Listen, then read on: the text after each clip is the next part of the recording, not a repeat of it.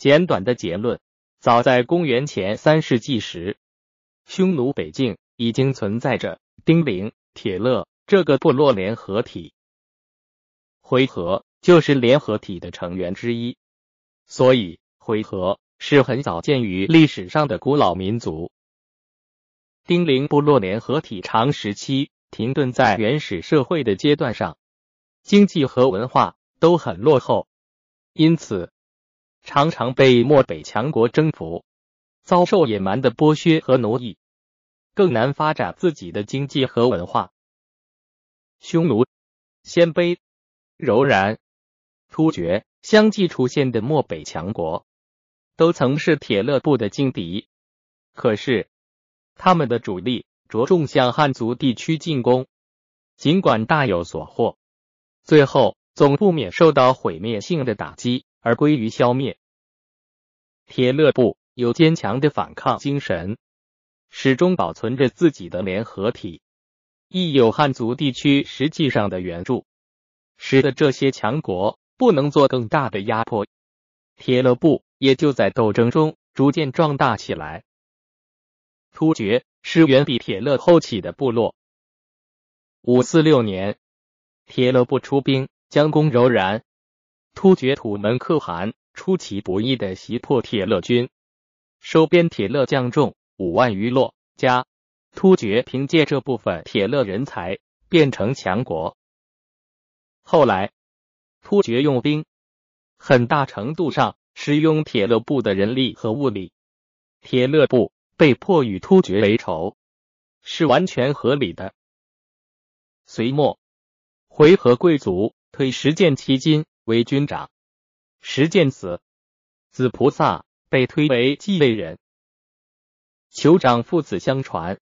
虽然还用推选制，但以为世袭制开了先例。菩萨死，土弥度继位。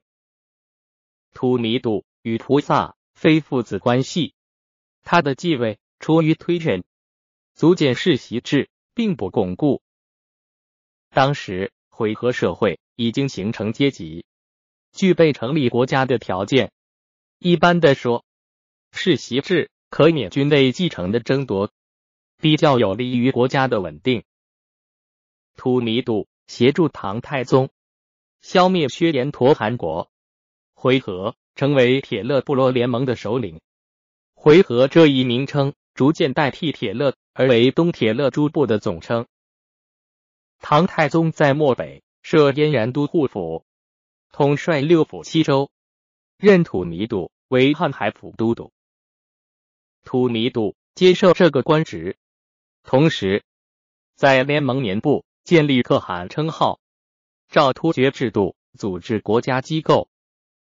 唐有分散回纥部落联盟的意图，回纥却利用唐的行政组织推动部落联盟又前进一步，成立军事行政联合体的韩国。土尼度死后，唐卫行使朝廷职权。确立瀚海都督的父子世袭制，实际是帮助回纥确立可汗的父子世袭制。七四四年，古力培罗立为可汗，受唐册封。从此，回纥成为漠北唯一的强大国家。回纥从参加丁零部落联合体起，到成立强大的回纥汗国，中间经历了一千年。他是在长时期艰苦斗争中锻炼出来的，懂得与唐保持和好关系的重大意义。这是过去漠北强国不曾有过的经验，因而取得过去漠北强国不曾有过的成就。回纥助唐平安史之乱，得到唐朝特别优厚的报酬。叶凡断绝唐与西方的交通，漠北。变成东西经济交流的枢纽，这两个条件使游牧国家的回纥贵族居住在城市，兼营大商业。唐朝不满意回纥类似经济掠夺的行为，但是终于以容忍。原因之一自然是助平内乱有功，其他原因是怕回纥侵边，或与吐蕃结合，或受河北叛阵的勾引，危害都将比经济掠夺更大。回纥在唐朝容忍的限度内，做多种多样的经营，获利极厚。这和善于谋利的九线虎是分不开的。九线虎是回纥经营商业的重要助手，经商致富，使得回纥贵族贪暴腐朽，争夺权力，内部分裂愈来愈严重，最后由叛将引来辖夹四部，摧毁回纥韩国。迁居西域后，回纥仍和内地朝廷保持和好关系，继续进行东西方贸易。他和西域旧居民融合成一个大回纥族，永远定居在西域地区。